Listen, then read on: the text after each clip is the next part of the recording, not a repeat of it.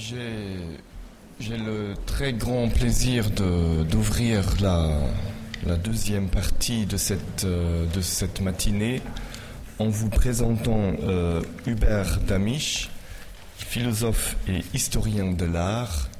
Il y a un topos dans ce genre de présentation euh, lors d'un colloque qui est de dire qu'un tel, une telle est auteur de nombreux ouvrages.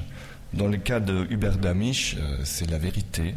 Il est l'auteur de nombreux ouvrages et euh, je ne mentionne que deux euh, qui sont d'une importance particulière pour quelque chose qui va apparaître dans la discussion de cette séance. je mentionne l'origine de la perspective euh, euh, paru à Paris en 1947 euh, et réédité en 1900. Non C'est ce qui est, je suis désolé, ce qui est noté dans, dans mes notes. Alors, ich habe die große Freude, Hubert Damisch Ihnen vorstellen zu können, der als erster sprechen wird äh, an diesem äh, des Vormittags. Hubert Damisch ist Philosoph und Kunsthistoriker. Ähm, die Rede, die topische Rede, die man verwendet in der Vorstellung eines Autors äh, in dieser Art von äh, Veranstaltung, die man sagt, äh, diese Person ist der Autor von zahllosen Schriften. Äh, dieser Topos ist im Falle von Hubert Damisch ähm, wahr. Er ist der Autor von zahllosen Schriften, von denen ich in der Tat nur eine nennen möchte, die als letzte erschien ist in Übersetzung, der Ursprung der Perspektive, äh, 2010 erschienen äh, im Verlag Diaphanes. Ich freue mich, Hubert Damisch das Wort geben zu können.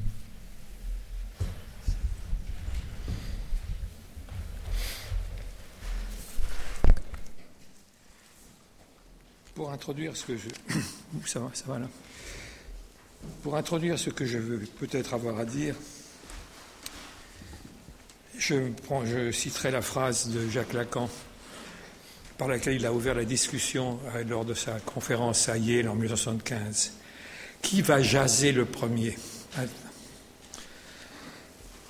Dans ce qui est, sans aucun doute, l'une des plus belles des comédies musicales que nous aimions tant, Michael, et moi, Michael, tu en as aimé moi, ben Wagon de Vincente Minelli, un danseur sur le retour, incarné par Fred Astaire, décide de reprendre un ballet qui avait été un four, en dépit d'une extravagance de couleurs elle-même signée Minelli, très belle, et décide de lui imprimer un rythme autre, directement inspiré avec plus ou moins de bonheur, comme l'était son propre tap dancing de ce qui passait encore à juste titre pour la musique des Noirs d'Amérique. Let's jazz it avec le claquement des doigts qui s'impose. Autrement dit, mais sans la concision transitive de l'américain. Let's jazz it. En français, c'est très impossible à traduire. Rassurez-vous, je ne suis pas Fred Astaire, hélas, et nous ne sommes pas aussi au cinéma, mais si jazzification il y a, elle sera strictement contenue dans les limites de ce qui me sont imparties à moi. Ceci dit, je conçois et pour, ne rien vous cacher, mais ça, quand on dit pour ne rien vous cacher, c'est-à-dire qu'on a précisément quelque chose à cacher, c'est exactement ce qui m'arrive en ce moment. J'attends que se manifeste quelques résistances par le ton de, que certains soient gênés, quelque peu choqués par ce procédé et par le ton qu'il implique, les it. À moins plus simplement qu'ils ne détestent le jazz ou ça, ça ne les intéresse pas, ce que je comprendrais parfaitement. J'attends que ça se manifeste, ces résistances, pour trouver dans cette audience d'une densité psychanalytique exceptionnelle, une chambre d'écho qui m'aide à m'y repérer un peu mieux dans ce qui peut faire mon propos, lequel n'a rien à propos de circonstances. Il y est question d'une profonde amitié liée très tard, une profonde amitié liée très tard et par conséquent très brève, qui me fait à présent défaut à un point d'urgence que je mesurais mal jusqu'à présent. Point d'urgence, comme d'autres parlent de point d'interrogation, voire de point d'ironie. Cette amitié, elle a été nouée sous l'éclairage et dans la, résistance, la résonance d'une commune passion de jeunesse. Jusque dans, celle-ci, la chose doit être dite, a pu avoir de polémiques. Cette polémique s'étendant bientôt du domaine du jazz à l'ensemble de nos activités respectives, J'en retiendrai pour preuve, avant d'aller plus loin, une note retrouvée par Diane parmi d'autres notules relative à une intervention que Michael avait accepté de faire lors d'une rencontre sur mon propre travail, sur la perspective précisément, qui devait se tenir à Amsterdam et à laquelle il fut empêché de participer par la première atteinte de son mal. Je vous cite cette note avec l'autorisation de Diane qui me l'a communiquée. Euh, ouvrez les guillemets. En lisant Damisch, excusez-moi, je cite la note, la note telle qu'elle est.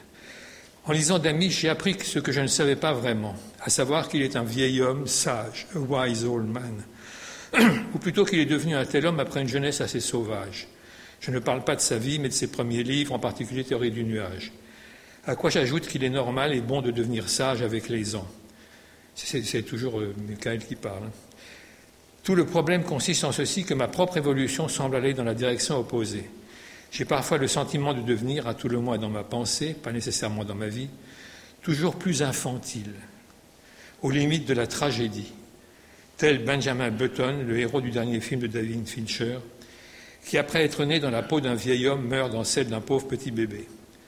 Cette étrange situation, que l'on ne saurait simplement dénier, détermine et limite plus ou moins ce que je pourrais avoir à dire ici. Tout ce que je peux faire est de jouer ma petite scène infantile devant le vieil homme sage. Dans ses derniers livres, Damisch m'étale sa grande sagesse. Et comme un sale gosse, je m'écris non, non, non. C'est pas fini.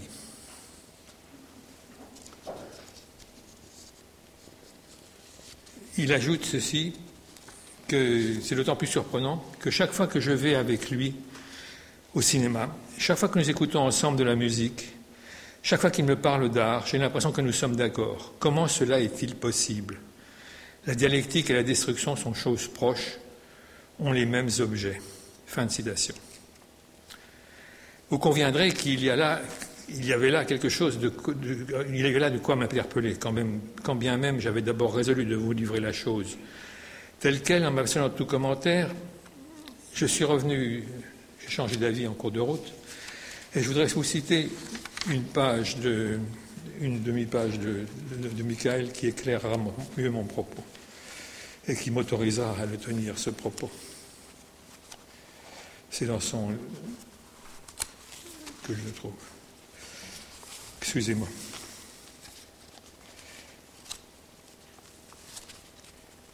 La disparition d'un proche déclenche une double catastrophe.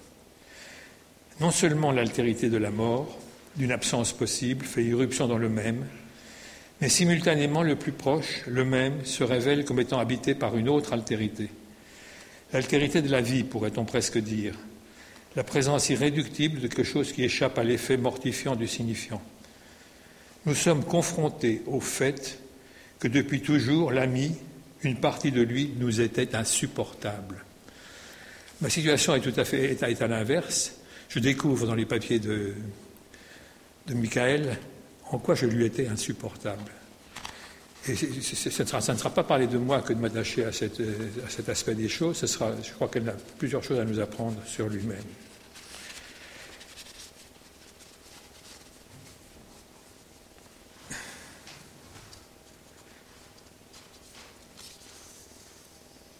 Il y avait en effet là de quoi m'interpeller, et cela parce que je résiste évidemment à me reconnaître dans ce vieux sage qui, plus il avance en âge, s'approche de ce sommet périlleux des 80 et quelques années dont parle Proust à propos du duc de Guermantes dans la dernière page du temps retrouvé. Je n'ai conformément à la pensée de Freud aucune amitié pour la sagesse. C'est Lacan qui parle dans sa toujours dans cette conférence à Yale, dans 6-7. Je n'ai conformément à la pensée de Freud aucune amitié pour la sagesse. Il faut voir dans quelles conditions Lacan avait été amené à dire ça, c'est qu'on l'avait remercié d'avoir, fait, d'avoir appris tellement de choses à son auditoire et d'avoir fait étalage de tant de sagesse. Et Lacan a répondu Je n'ai, aucune, sympathie, aucune amitié pour la sagesse. Mon problème est un peu de savoir de quoi, comment, où, puis-je me situer par rapport à, ces, à, ce, à ces différentes euh, réactions à l'égard de l'idée de sagesse.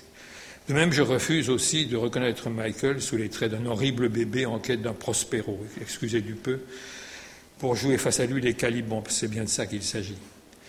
Tout en étant d'un moindre poids artistique, la figure à laquelle Michael a ici recours, comme celle du Benjamin Button, mérite de nous retenir parce qu'elle implique que nous ne sommes pas faits seulement de la même étoffe que nos rêves, comme il est dit dans, la tempête, mais aussi bien faits de l'étoffe que tisse la mémoire au sens le plus profond du terme, que nous pouvons garder des films que nous voyons, de la musique que nous écoutons, des livres que nous lisons, ouvrant de nouveau du même coup de, du même coup de nouvelles voies pour l'analyse.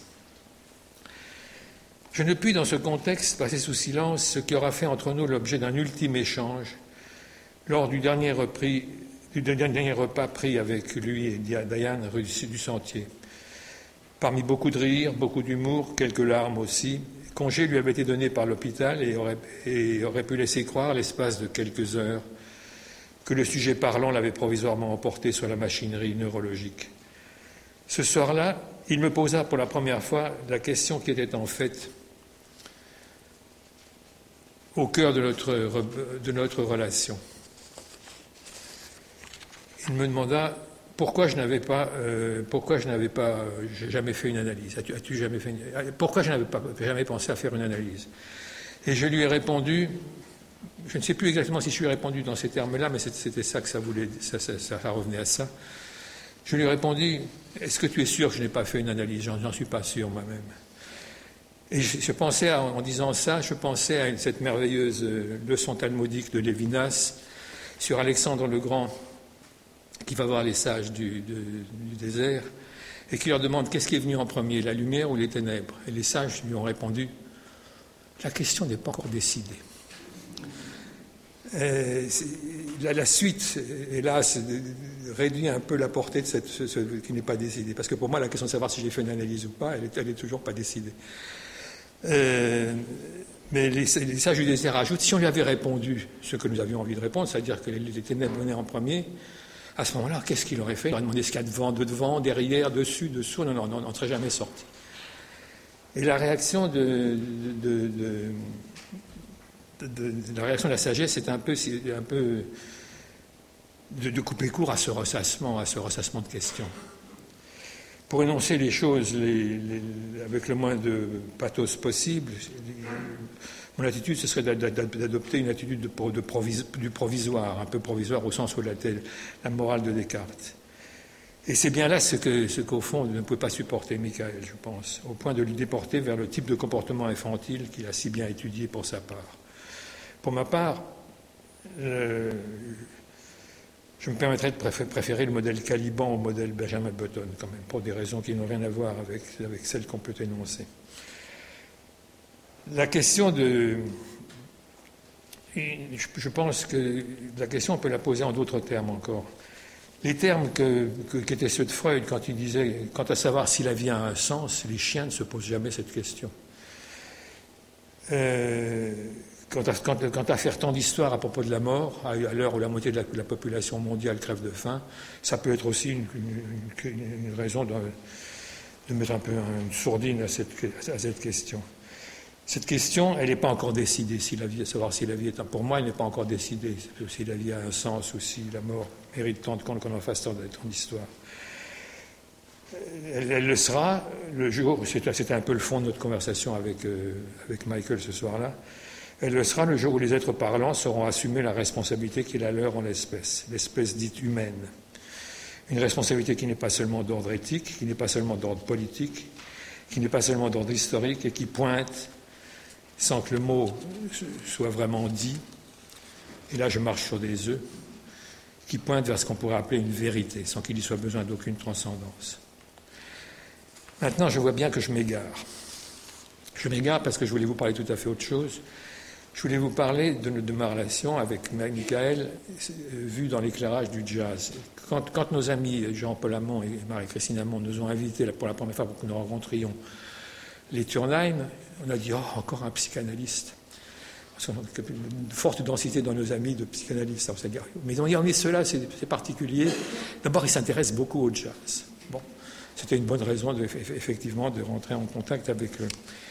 Et la première chose que nous avons fait avec Michael, c'est d'aller de, faire ce qu'ont tous les amateurs de jazz, c'est-à-dire de, de, faire assaut de, disques de faire écouter à l'autre tous les disques qu'on aime, et bon, pour, en essayant de le convaincre que, que c'est ce qu'il y a de mieux à entendre. Et nous avons eu beaucoup de discussions, beaucoup de discussions qui se sont, qui, ont touché bientôt, on, s'est bien parlé d'autres choses, et qui, sont, qui ont touché à, ce que Michael, dans son livre, l'autre dans le même, euh, à quoi il fait une large part dans ce livre, à savoir la connexion qui peut exister entre, entre la psychanalyse et l'esthétique.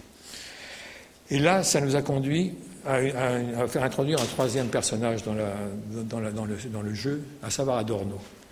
Adorno qui a écrit plusieurs articles sur le jazz, plusieurs études sur le jazz, très intéressantes, toutes extrêmement critiques, et qui en particulier s'était livré à une curieuse opération au moment en 1935 il avait préparé une exposition sur l'art pas sur l'art dégénéré mais sur la musique dégénérée alors que se, préparait à, à Munich l'exposition sur l'art dégénéré organisée par les nazis c'est une chose très étonnante et, pour, bien comprendre de quoi il s'agit il faut se reporter à un texte magnifique que, Michael a écrit à la suite de nos, de nos entretiens on, pensait en faire un livre de cela. Un article magnifique qu'il a consacré justement à Adorno et le jazz. Et il parle de cette première expérience d'Adorno sur le, qui semblait aller dans le sens de l'art dégénéré et qui n'était pas du tout ça dont il s'agissait. Ce, texte, qu'il a fait répondait à la, critique essentielle qu'Adorno fait du jazz, à savoir que c'est une musique pas trop simple, pas, très intéressante au point de vue musical. Techniquement, très, très, très limitée. J'avais mes, petites objections à faire à, cette vue des choses. J'ai moi-même fait un article à ce moment-là et on pensait, on pensait euh, faire un livre en réunissant nos deux contributions puis en écrivant une chose ensemble. Malheureusement, c'est une chose qu'on ne pourra pas faire, mais je vais quand même essayer d'accomplir cette tâche que je, sens nécessaire. Là, avec quelques confusions, à supposer que je n'ai pas été confus jusqu'ici, avec quelques confusions, je voudrais vous dire, vous, mentionner deux ou trois des, points sur lesquels pourrait porter cette, cette, réflexion. Cette réflexion, elle porterait d'abord sur la notion d'improvisation. Le jazz est une soi-disant en partie une musique improvisée. Et Adorno n'a pas de mot assez féroce pour dire il n'y a, pas improvisation là, c'est une succession de clichés, de phrases, de, choses toutes programmées à l'avance, etc., de, fausses citations. Etc. Ce n'est pas ce qu'on appelle une, improvisation. Il se trouve que parmi les musiciens de jazz, et Derrida a écrit quelques belles pages sur ce sujet, la question de l'improvisation est fondamentale. Parce que qu'est-ce que c'est qu'une improvisation? D'abord, est-ce qu'il y a une notion générale de l'improvisation? Est-ce qu'on peut parler d'improvisation s'agissant de la personne qui est sur le divan et à qui on, dit allez-y de, votre discours en association libre. Est-ce qu'on peut parler d'improvisation? D'une certaine manière, oui. Et d'une certaine manière, le musicien de jazz, il est dans une, dans une qui improvise, est dans la même situation que l'analysant sur son, son divan. Il a une certaine thématique à suivre, il, il improvise soit par variation, soit par transformation, soit par euh, paraphrase et puis de temps en temps des moments de, pure improvisation, puis des moments où il y a cette chose extraordinaire du jazz, qui est la, chose qui est, impossible à expliquer, qui est le beat, le, jazzé, jazzifié, c'est mettre quelque chose euh, en, rythme, dans son rythme propre, trouver le rythme propre de la chose. Donc, première chose, cette, euh, cette histoire de l'improvisation. Et puis la seconde, l'annonce de la mort du jazz. Le jazz, il est toujours déjà mort. Il est mort du jour où il est, né comme une musique des Noirs américains, le jour où les, Blancs ont commencé à, s'en occuper. On en a dit, il a trahi ses origines. Ça n'est plus du jazz, donc il est mort comme ça. Mais cette idée de la mort du jazz, Michael a, eu la, très bonne idée de la corriger. Il, se proposait d'écrire un morceau là-dessus. Il ne faut pas confondre mort et des déclins. La, vraie question de, d'Adorno, c'est le déclin, c'est, la, dégénérescence. son, exposition sur le jazz était, c'était une musique dégénérée. Quoi qu'on entende par là.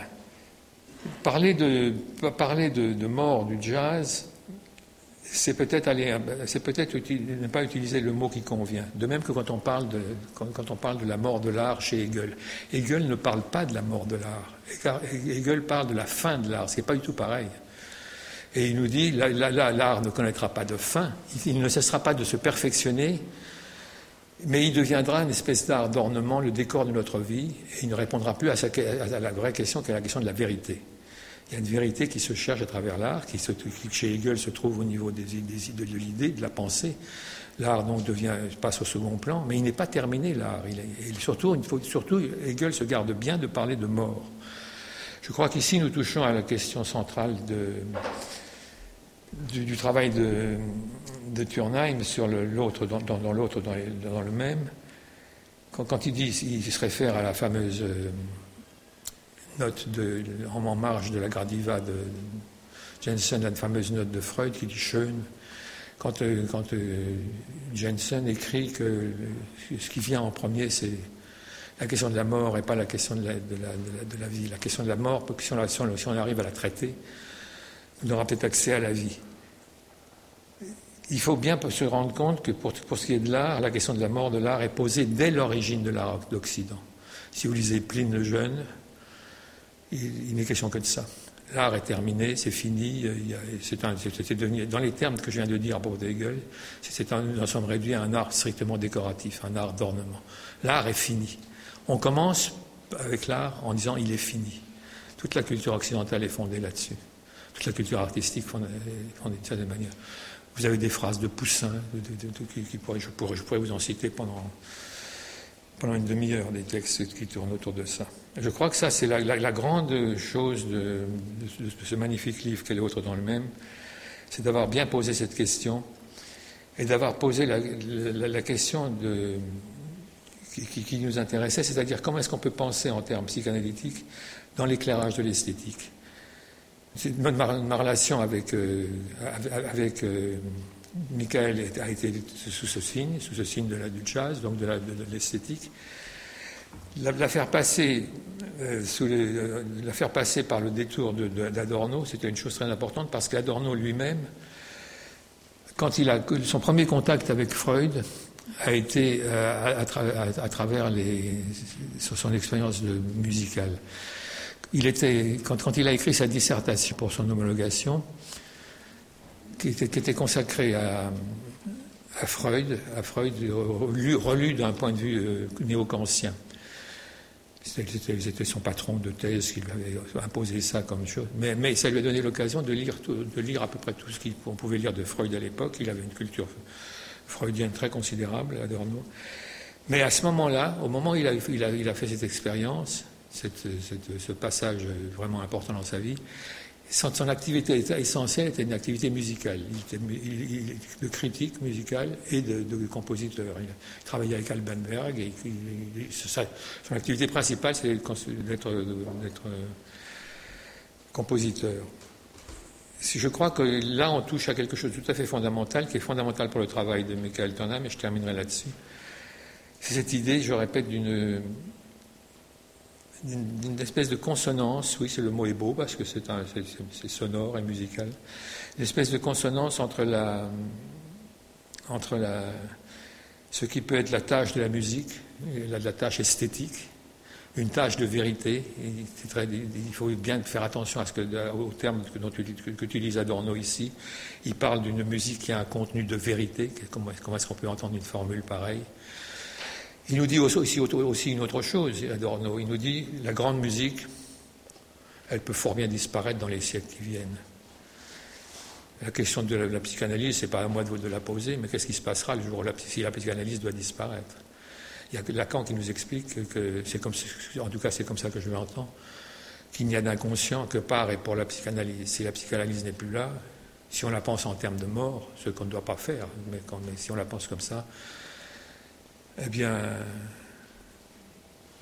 il n'y aura plus d'inconscience, ce qui paraît une chose un peu étrange. Je terminerai sur cette question ambiguë. Merci.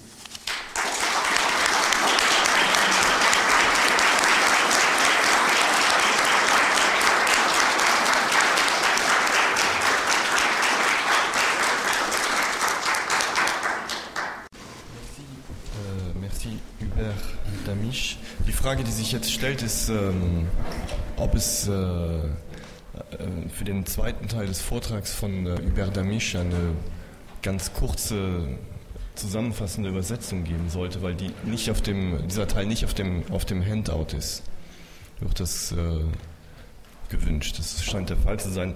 Ich mache das ganz, ganz kurz und muss sagen, sehr viele äh, Dinge, die ähm, Hubert Damisch gesagt hat, äh, auslassen. Vais faire une traduction très sommaire de la deuxième partie euh, de votre exposé. Je vous en prie. Ähm, es geht um Jazz, ich glaube, das ist äh, gehört worden. Ähm, es geht insbesondere um ähm, ein Projekt, äh, ein gemeinsames Buchprojekt, das bestand zwischen Michael Tonheim und äh, Hubert Damisch, ähm, das ausging äh, von Adornos äh, ähm, äh, berüchtigten Texten, muss man sagen, äh, aus den 30er Jahren, die den Jazz mit dem Begriff der entarteten Kunst äh, in Verbindung gebracht haben. Und die Frage, ähm, wie das möglich ist, wie das für die Ästhetik Adornos möglich ist, aber was das auch zu tun hat mit äh, dem Ort ähm, des Jazz, war äh, die Frage, die in diesem, ähm, in diesem Projekt behandelt werden sollte. aus diesem hat Hubert Dermisch zwei Punkte hervorgehoben, die sagen auch die, die Frage versuchen anzugehen, wie Adorno zu einem solchen Urteil äh, hat kommen können. Ähm, die eine bezieht sich auf den Begriff der Improvisation, das heißt Adornos Behauptung, dass es sich bei äh, dem Jazz nicht wirklich um Improvisation äh, handele, sondern um das äh, äh letzten Endes sehr einfache und nicht interessante Verwenden von äh, Versatzstücken, ähm, würde äh, eine Diskussion erfordern, äh, die die Frage aufwirft, die ästhetische Frage, ob es überhaupt so etwas gibt wie einen einheitlichen Begriff von Improvisation oder ob dieser Begriff nicht zu ergänzen wäre mit dem Begriff des äh, Jazzifier, des, des äh, Jazzifizierens. Der zweite Punkt äh, dieses Projektes, den äh, Hubert Damisch hervorgehoben hat, äh, drehte sich um den Begriff des Todes äh, des Jazz, was ein, ein Topaz ist, ein Klischee, das seit dem Beginn äh, des Jazzes besteht, insbesondere natürlich verwendet wurde für den Moment, in dem weiße Musiker angefangen haben, äh, diese Musik ebenfalls zu komponieren oder äh, zu äh, spielen. Und über Demisch hat eine Ausführung dazu gemacht, ähm, dass man einerseits unterscheiden müsste zwischen dem Tod einer Kunst, dem Tod des Jazz in diesem Falle, und ähm, dem Ende der Kunst, wie es bei Hegel äh, heißt und nicht, äh, wie oft zitiert, äh, äh, vom Tod äh, der Kunst an dieser Stelle bei Hegel die Rede ist, was dazu führt, sozusagen ein Licht zu werfen auf die Tatsache, dass wie äh, der Misch ausführt, die Kunst eigentlich begonnen hat mit diesem Topos, dass sie zu Ende ist. So dass äh, man also bei Plinius, Poussin und den äh, weiteren Texten jeweils dann, wenn die Kunst beginnt, neu beginnt, äh, dieser Topos auftaucht, dass äh, äh, ihr Tod bereits eingetreten sei. Was zu der letzten großen Frage, die sagen, über diesem Projekt äh, stand und mit der äh, der mich geendet hatte, führt, natürlich das Verhältnis dieser Konzeption von äh, Ästhetik auf der einen Seite und Psychoanalyse auf der anderen Seite.